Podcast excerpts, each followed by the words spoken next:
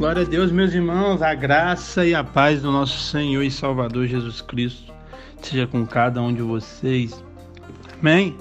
Glória a Deus. Vamos para a exposição do capítulo 1 da primeira carta aos Tessalonicenses. Esse capítulo, como sempre, é rico, mas é um capítulo pequeno, tem 10 versículos somente. É... Então a gente vai expor rápido.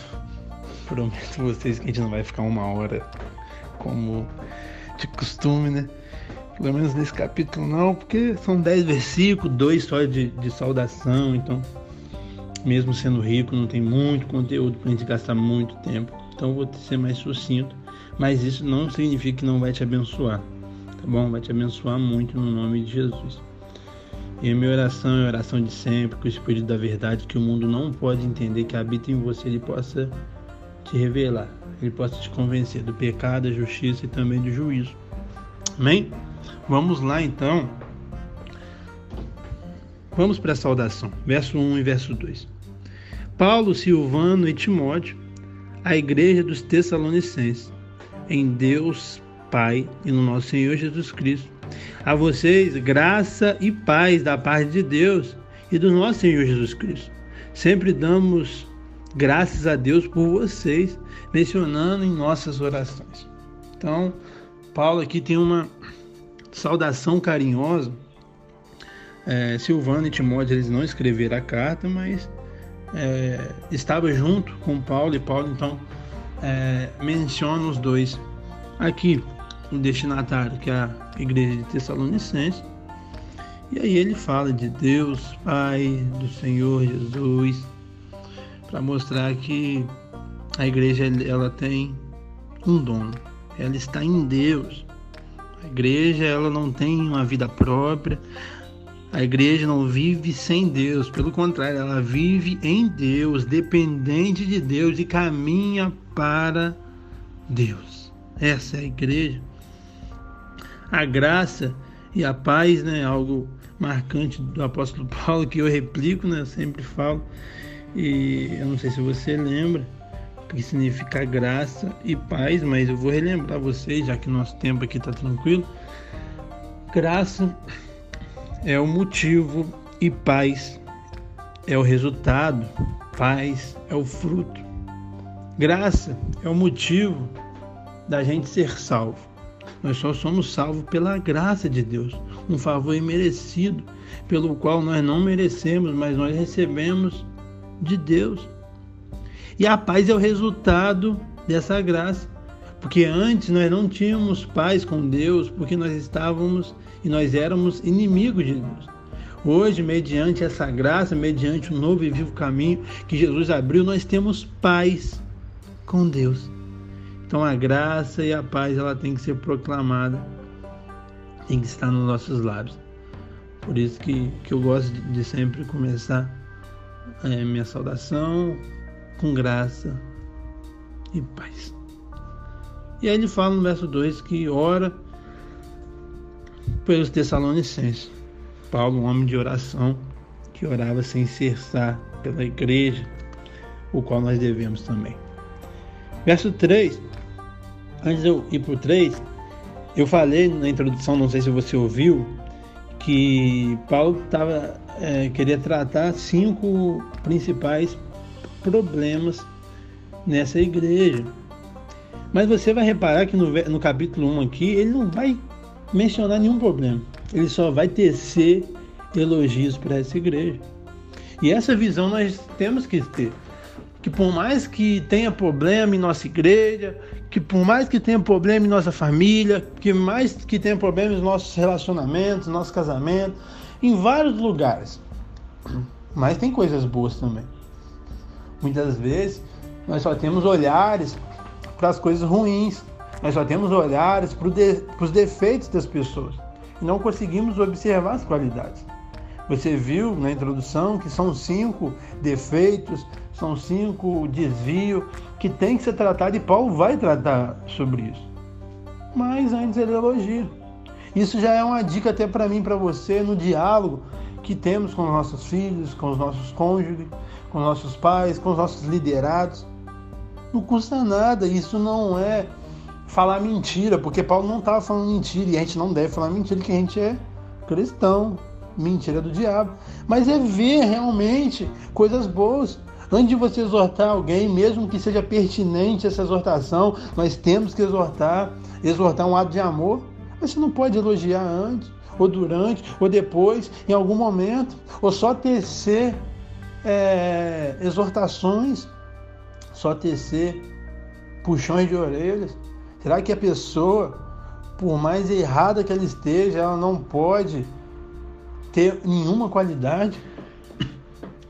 Quando normalmente alguém vem para mim como líder confessar um pecado, a própria Bíblia orienta, né? Não com líderes é, necessariamente, mas com os irmãos.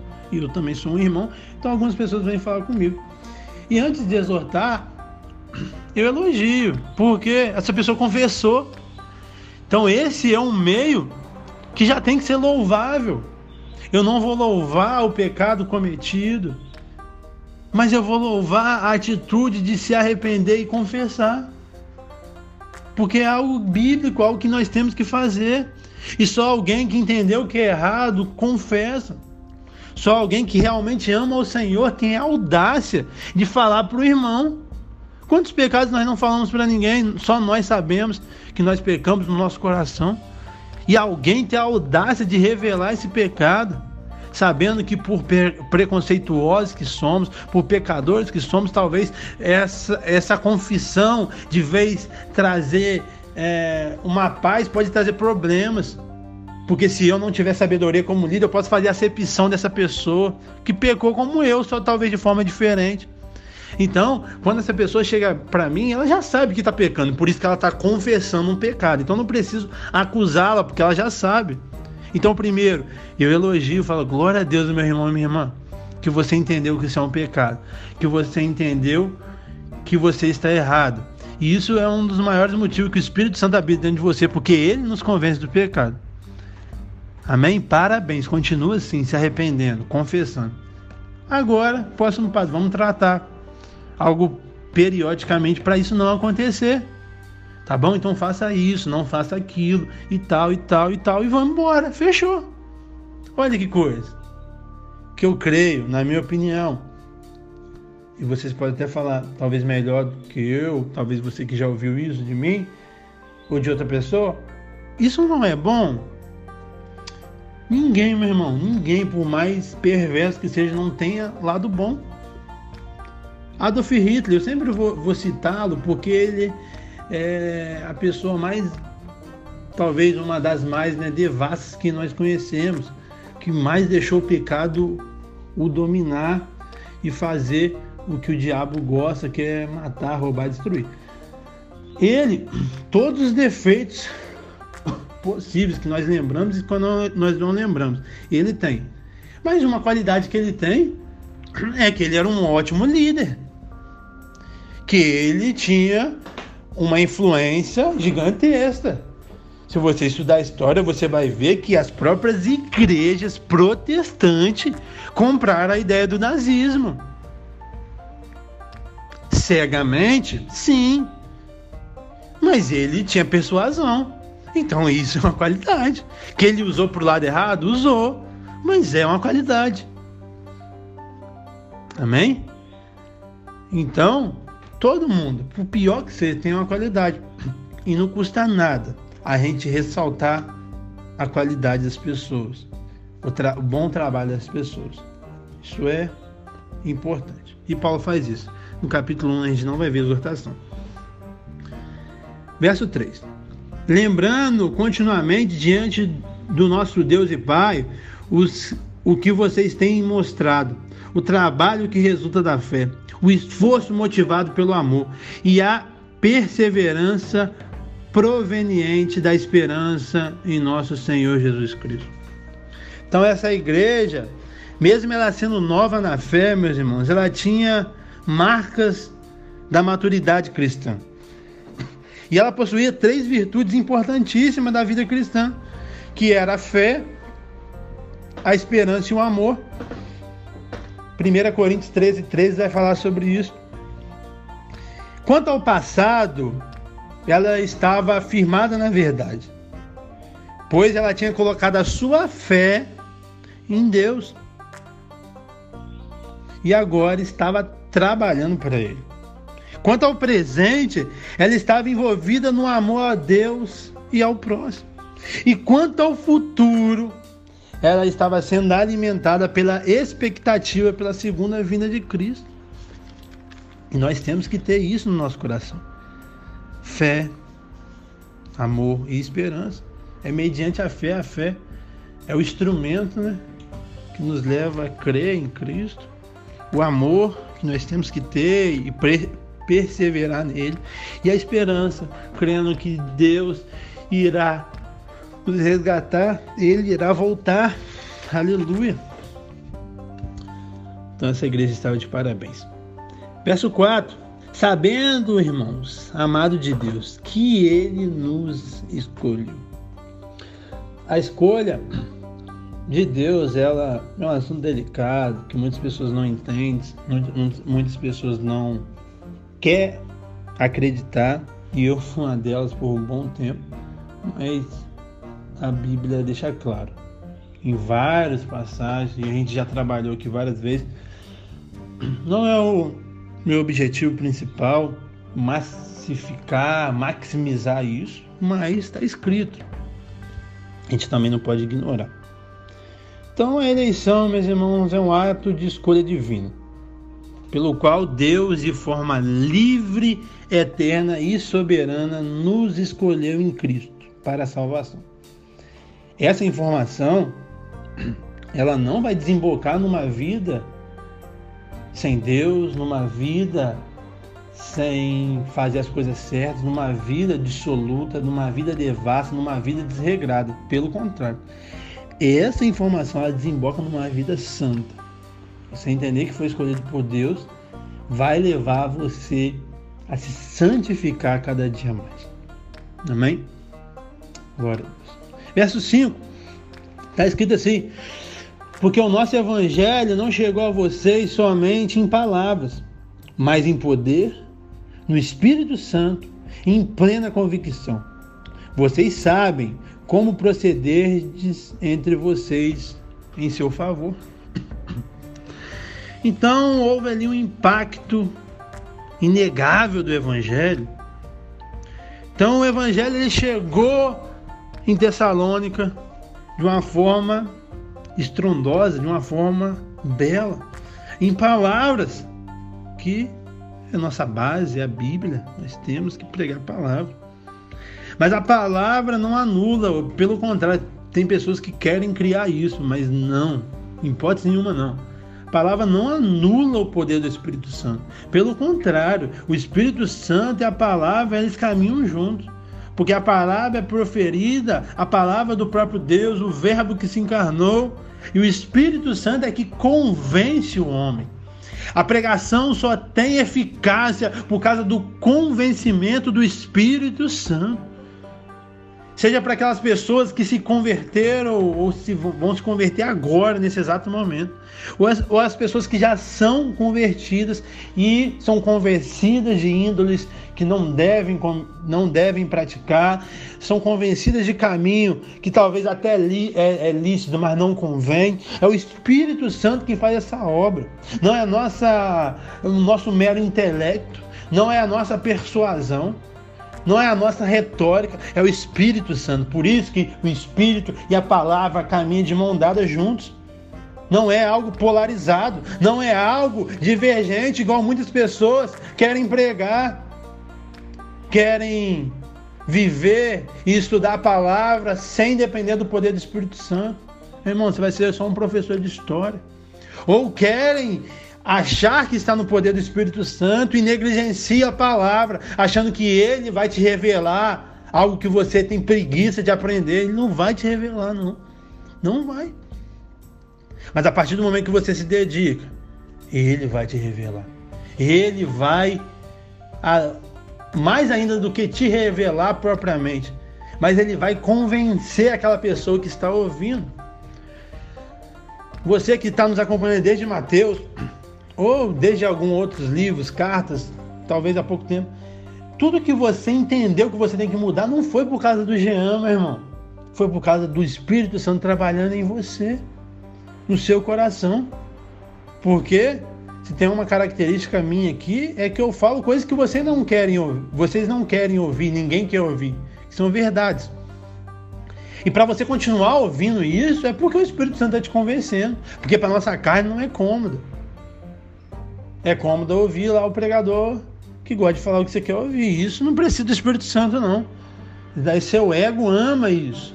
Mas você ficar num lugar que você muitas vezes tem um puxão de orelha, é porque o Espírito está te levando para esse lugar.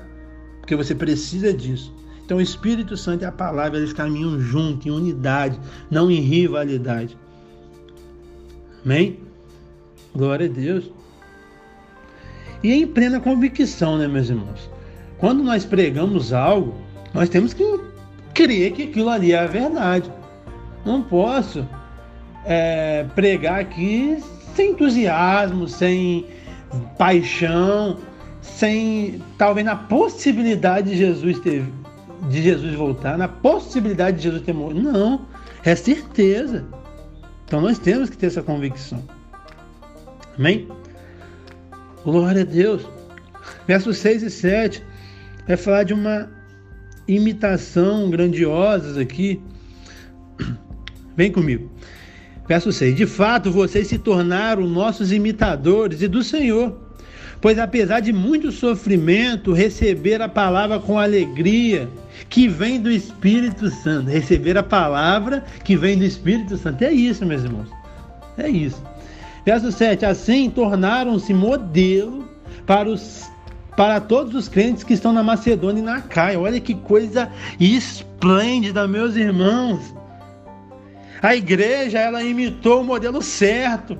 Qual é o modelo certo? É Cristo apesar do sofrimento. Eles perseveraram, apesar do sofrimento, eles receberam a palavra, apesar do sofrimento, eles estavam alegres.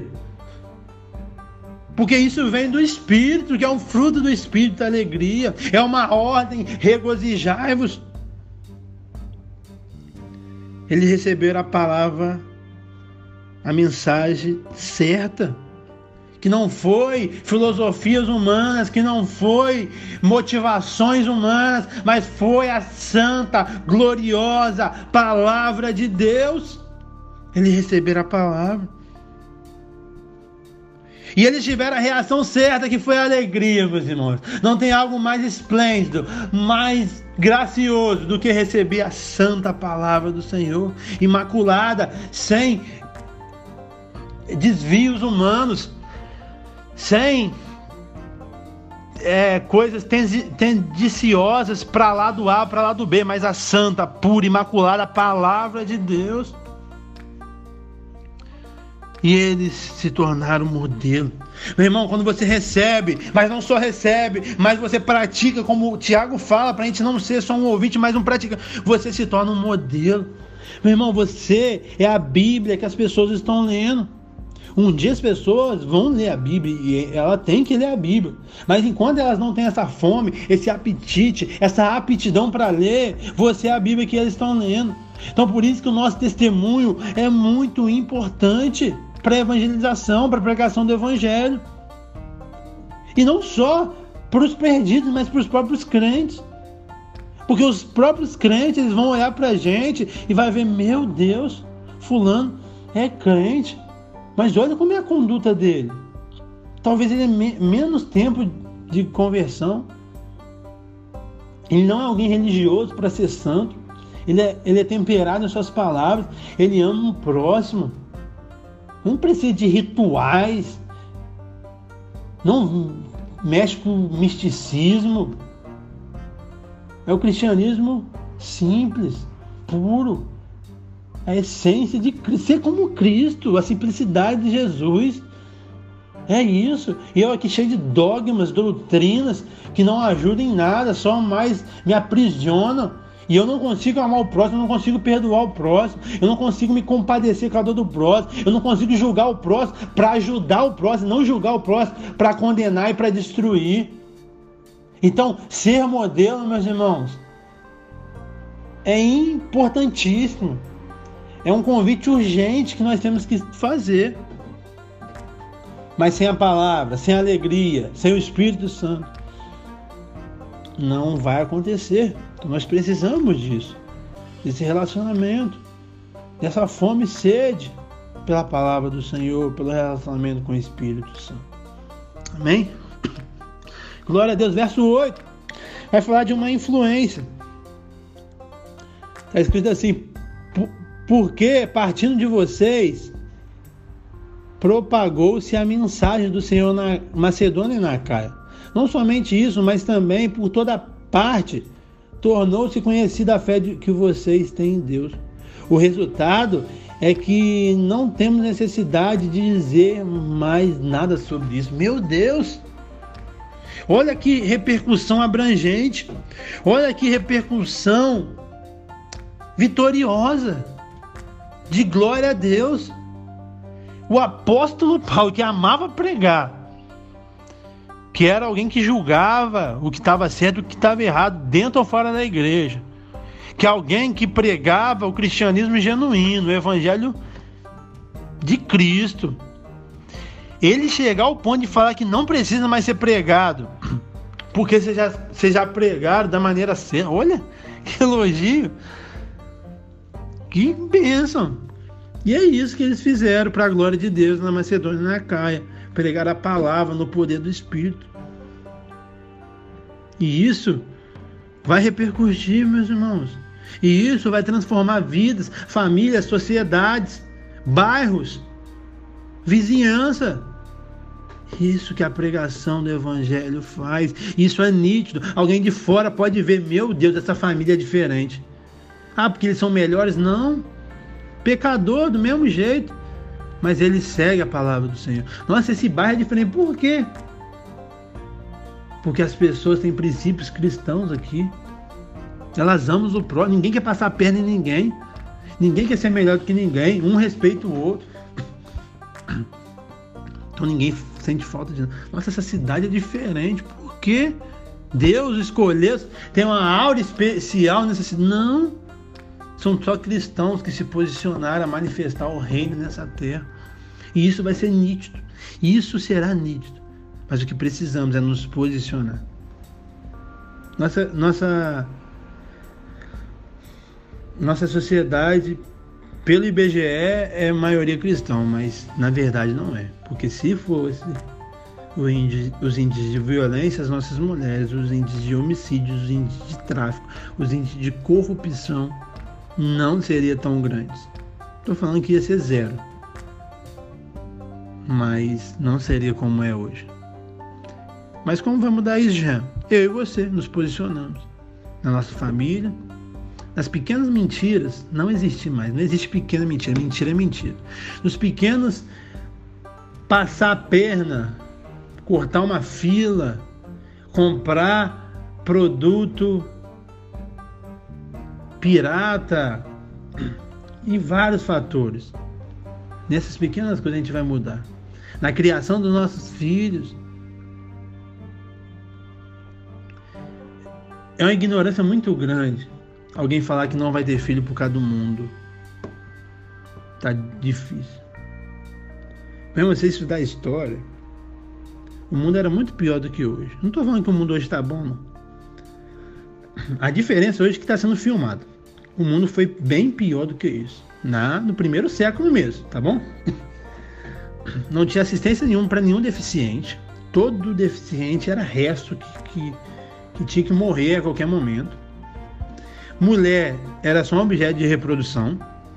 Criança era só um objeto de serviço quando elas não conseguiriam, não conseguiam exercer um serviço por causa que era muito pequeno, dois, três anos, era deixa aí, dá comida aí igual um animal para crescer. Quando crescia era só um instrumento e aí quando virava homem que se fosse homem, se fosse mulher nunca ia ter valor. Se fosse homem ia ter um valor.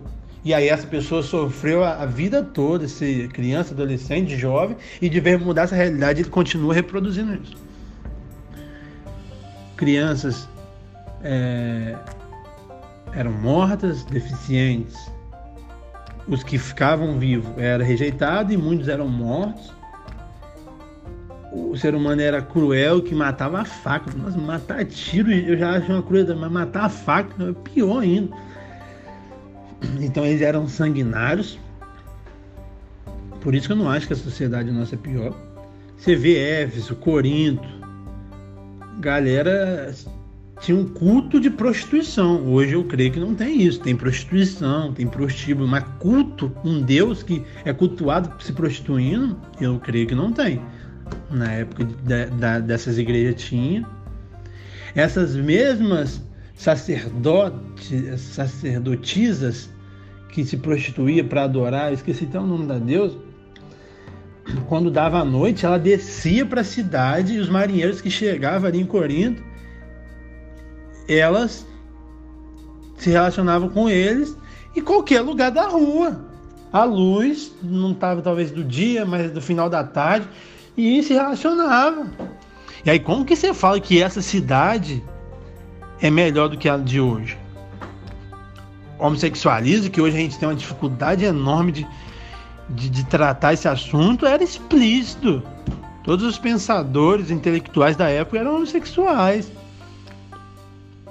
E o que que fez mudar? Para chegar talvez a 100 anos atrás, que tinha isso ainda, mas talvez bem menor do que hoje, porque você vê nos seus avós o respeito, é, a educação, do que a nossa geração está perdendo isso, mas também não era como era. O que que fez isso ser transformado, meus irmãos? Família, família, família que transformou a sociedade pais que entenderam o evangelho se procriaram e criaram seu filho com honestidade, e seus filhos com honestos, casou com outras pessoas e foi reproduzindo isso. E aí a sociedade melhorou. E aí o amor começou a florescer. Então é algo ilógico você falar que não quer ter filho, sendo que a melhora na nossa sociedade está condicionada às nossas famílias, à criação dos nossos filhos. Mas se você não quiser filho para não criar certo, é melhor você não ter mesmo, não. Se você quiser transferir a responsabilidade da criação para a igreja, para a escola, para a faculdade, é melhor você não ter mesmo, não.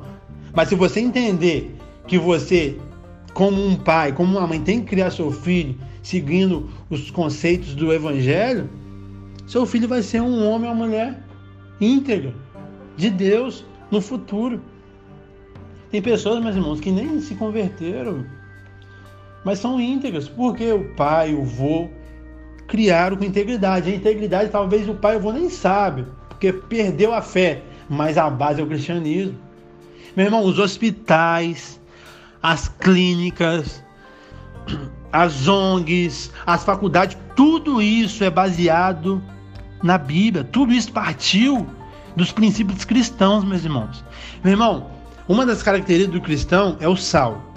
E uma das características do sal, em todas as épocas, até hoje, mas principalmente na época de Jesus, quando ele proferiu que nós somos sal da, dessa terra, é, é, é o poder de, de conservar. Antigamente não existia, pouco tempo atrás, há 100 anos atrás, não existia geladeira.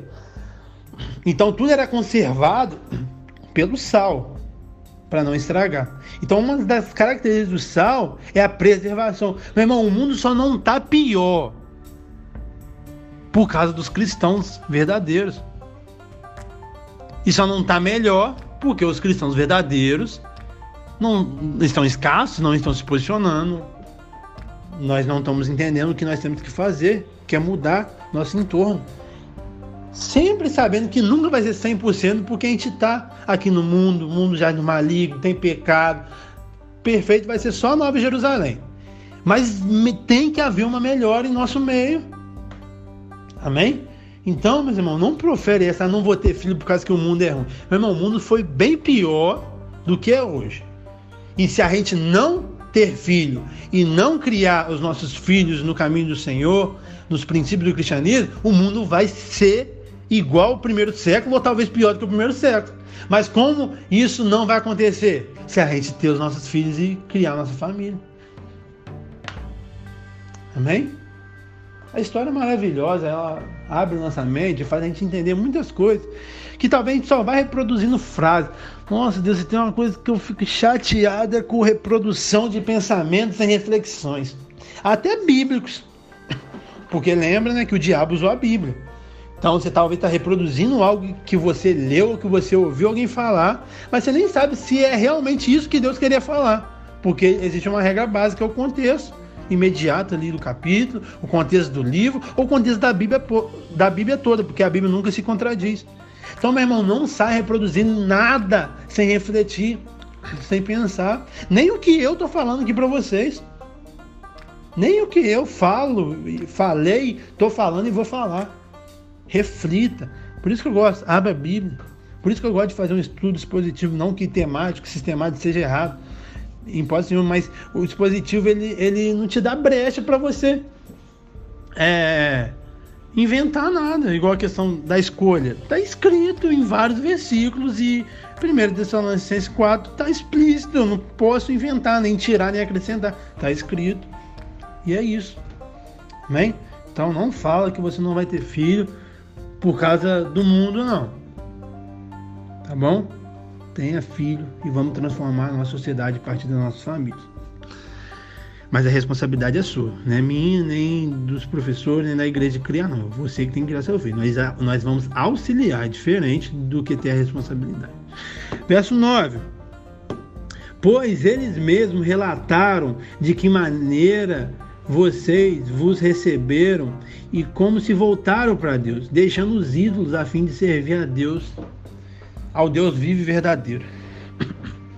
Então, os Tessalonicenses, meus irmãos, eles tiveram uma conversão evidente. Eles abandonaram os ídolos e adoraram Deus verdadeiro. E é isso que tem que acontecer na nossa vida. Quando nós nos convertemos, nós temos que ser transformados. A nossa vida que nós tínhamos antes, nós não podemos ter mais. A gente tem uma, um, um problema, um pecado, não sei, de, de achar sempre que a gente é melhor do que as pessoas, né?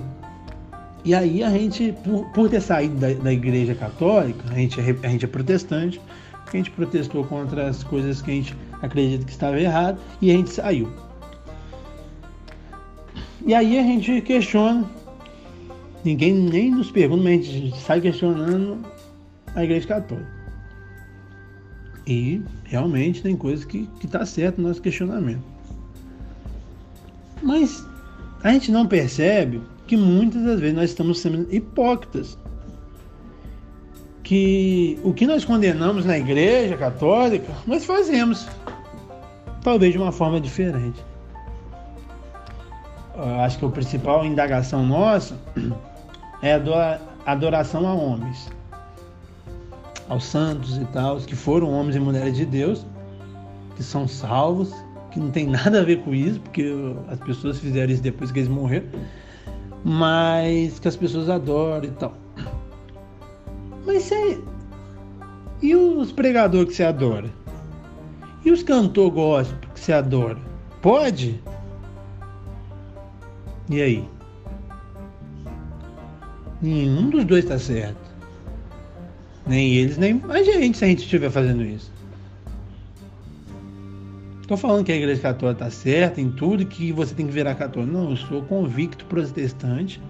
Creio que, mediante as escrituras, é, a nossa fé é a mais coerente é, com o que fala.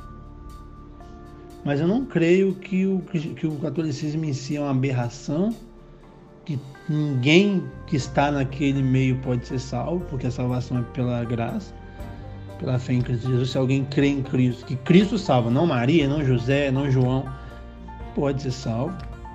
Creio que, claro que, que talvez com conhecimento a pessoa deve largar isso, igual Lutero largou, igual eu e você largamos. Mas depende do tempo que ela vai ter aqui nessa terra. Talvez ela conhece entende, não dá tempo e morre lá, significa que ela não vai ser salva? Não. Porque a salvação é a fé em Cristo Jesus, que Cristo morreu em nossos pecados.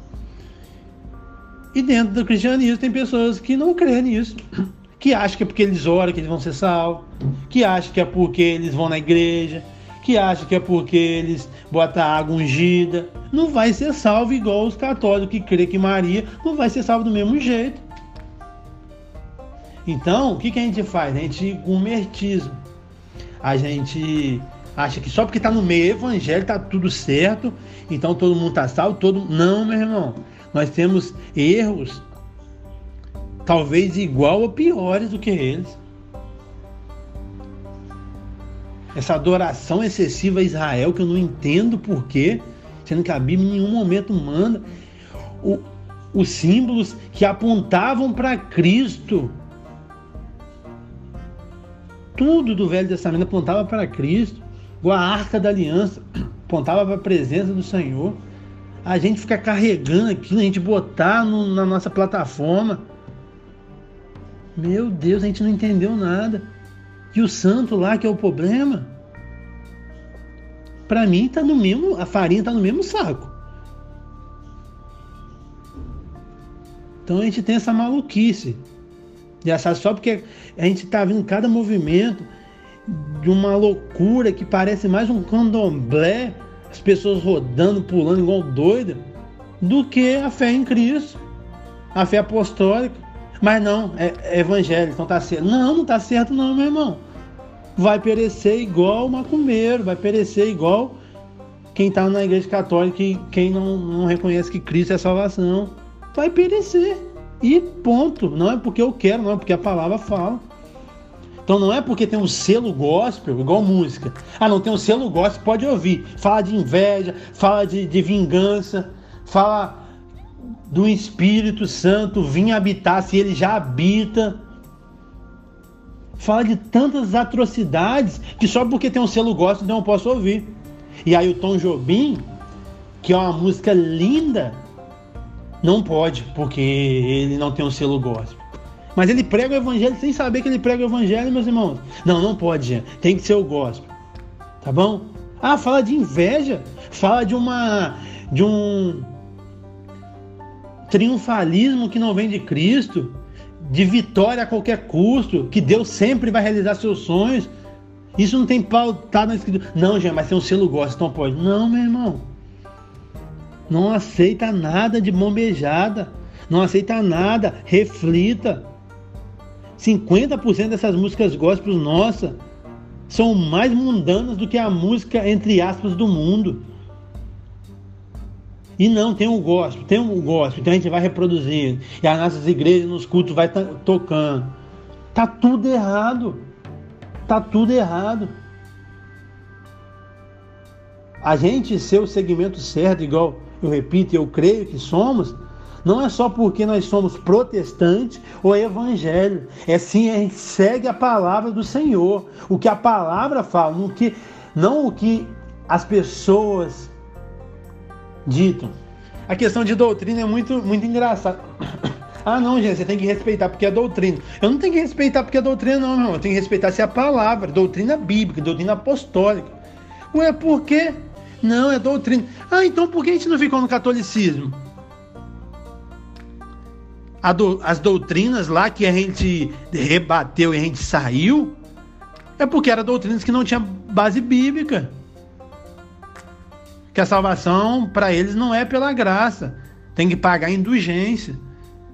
Existe um meio entre o céu e o inferno, que é o purgatório. Isso não tem base na escritura e nós não acreditamos. Então é uma doutrina que não é de Deus, então nós não vamos seguir. Por isso nós somos protestantes.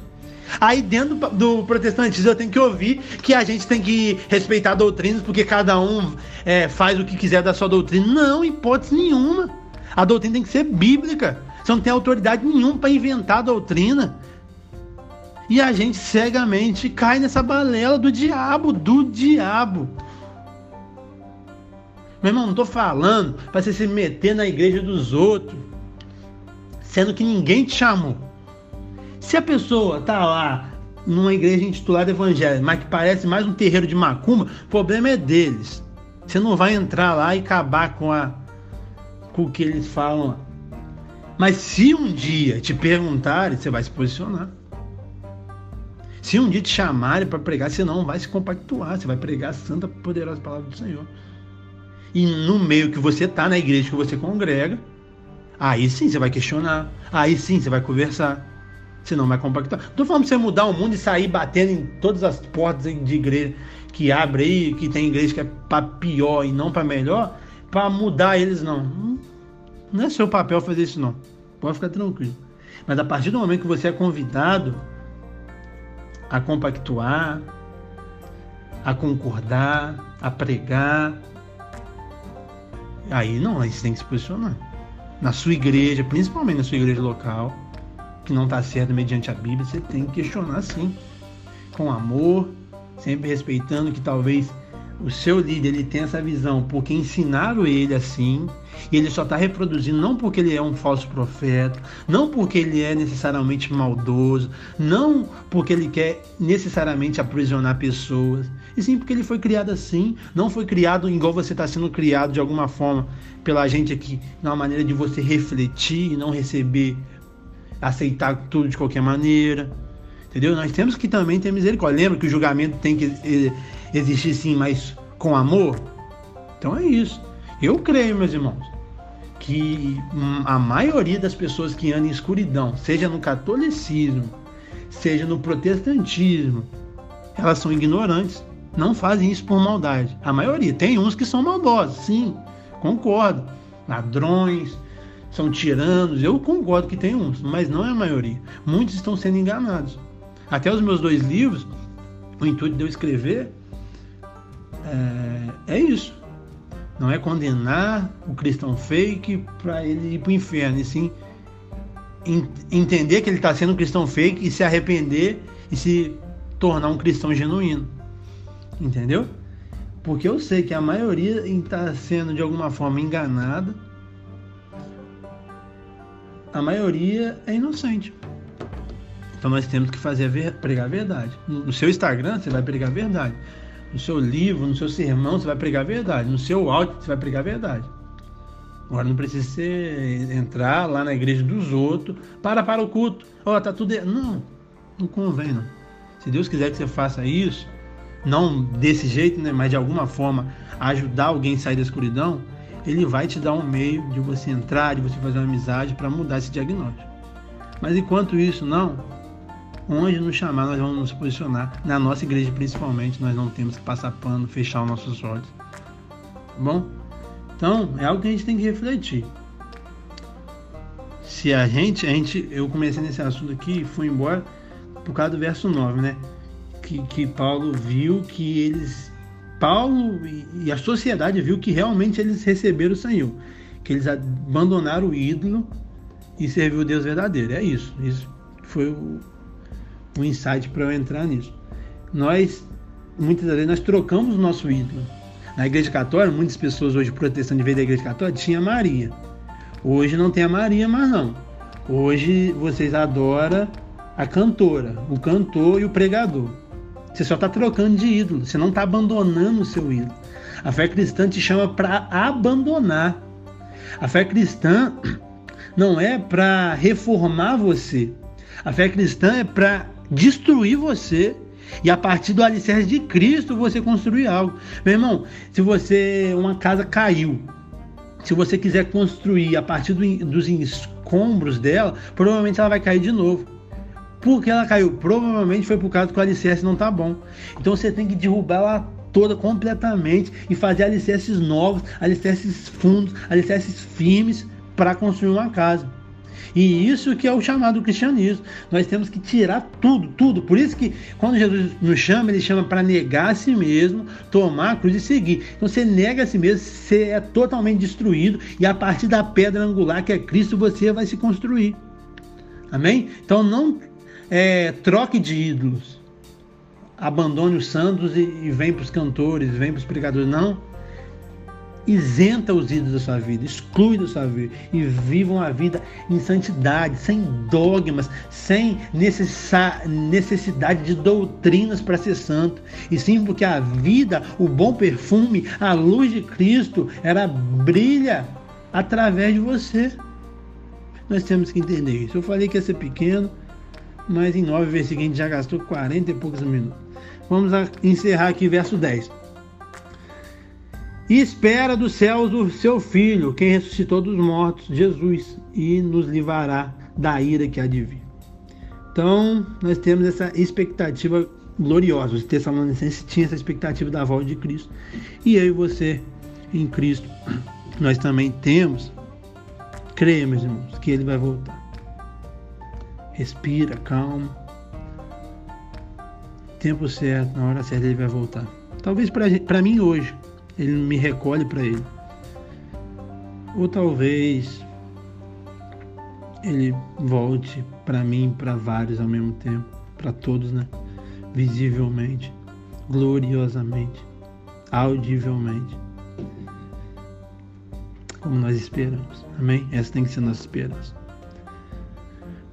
Amém, meus irmãos? Então, que essa palavra, que esse capítulo possa ter transformado essa, a sua vida.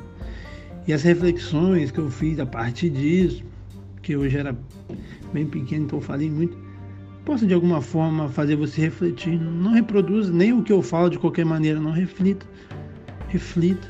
E a partir dessa reflexão, do Espírito que habita, que habita em você, transforme primeiro você, depois a partir da sua família, o mundo todo, no nome de Jesus. Amém? Deus te abençoe, meus irmãos. Tchau, tchau.